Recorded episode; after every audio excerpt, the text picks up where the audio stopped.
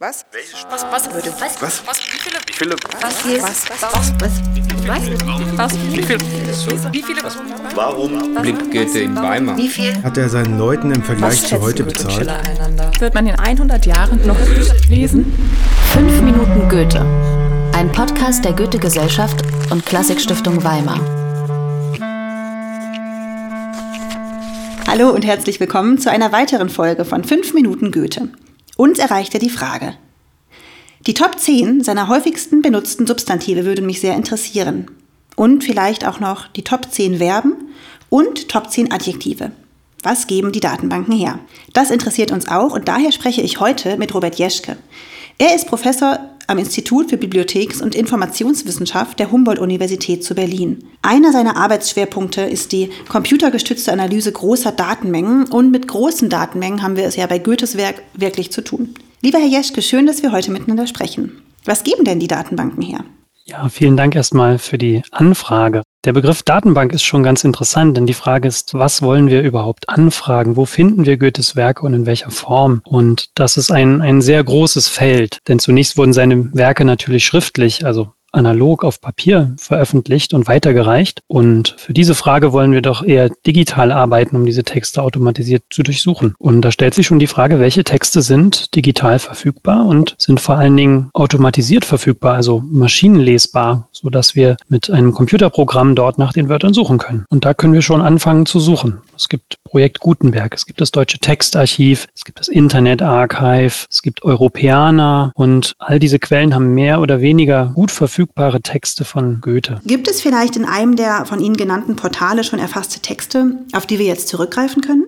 Ja, also beispielsweise gibt es im Drakor, das ist ein Dramenkorpus, eine gute Auswahl von Goethes Dramen. Das ähm, ist maschinenlesbar verfügbar und dort können wir sehr gut drauf zugreifen. Und wenn wir dort reingehen, können wir die Liste durchsuchen und finden dort leicht Dramen von Goethe. Das bekannteste ist ganz sicher der Faust. Da finden wir interessanterweise schon verschiedene Ausgaben vom Faust. Auch ich glaube, dazu könnte man sich sehr lange unterhalten, wie viele Varianten vom Faust es gibt. Okay, dann suche ich doch jetzt mal den Faust auf dracor.org.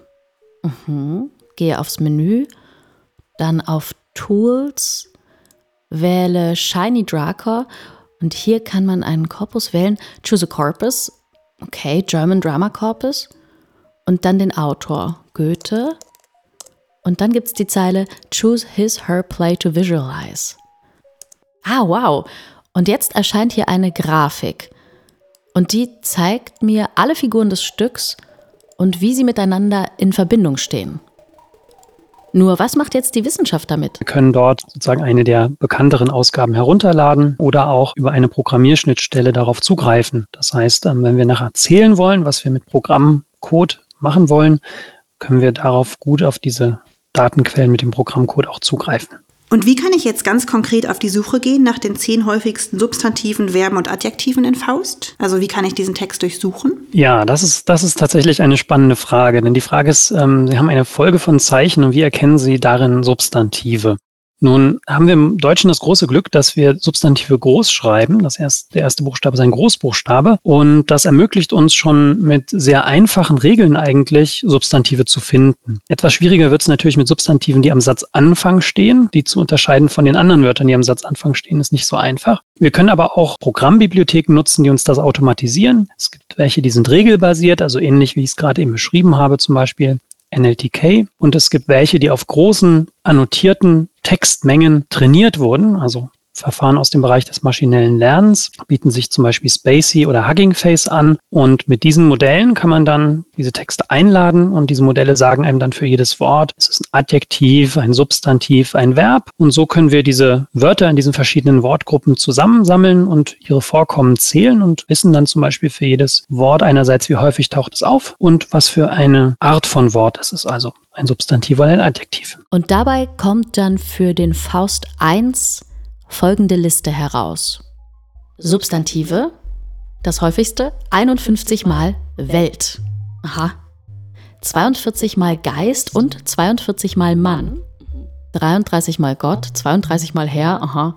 31 mal Teufel, 28 mal Leben.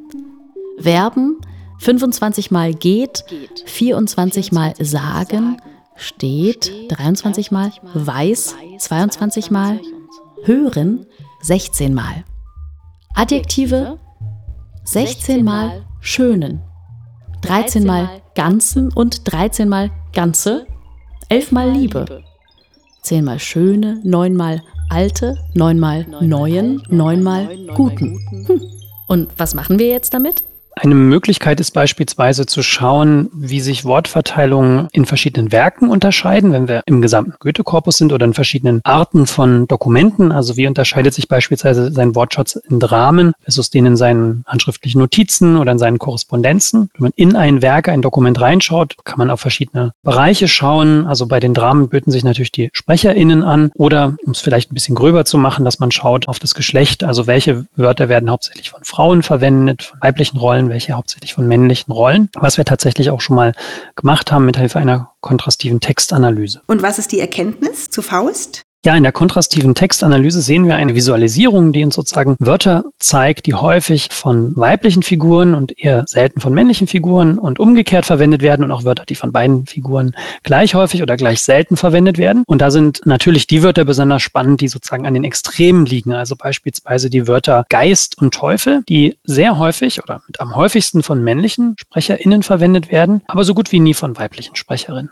Und das Wort Mutter ist tatsächlich eines der häufigsten Wörter, was von den weiblichen Sprecherinnen verwendet wird, aber so gut wie nie von den männlichen Sprecherinnen. Also man sieht schon da einen sehr starken Unterschied, Geist, Teufel versus Mutter. Und da kann man natürlich viel tiefer reinsteigen, wenn man diese ganze Wortliste oder diese ganze Visualisierung hat und dann auch noch an die Stellen schaut, wo die Wörter jeweils auftauchen, also so ein bisschen den Kontext noch mit einbezieht. Das heißt, die Visualisierungen stehen selten für sich. Wir brauchen Kontext. Auf jeden Fall. Also ähm, so eine Visualisierung ist sozusagen so ein Adlerblick auf einen Text in dem Fall zum Beispiel. Und um zu verstehen, warum die Dinge so sind und was dort passiert, ist es oftmals notwendig, in den Text tatsächlich reinzuschauen, um besser zu verstehen, warum das Ganze so ist. Und sei es nur, um zu validieren, dass die Visualisierung sinnvoll ist und wirklich zeigt, was im Text enthalten ist. Vielen Dank fürs Gespräch, lieber Herr Jeschke.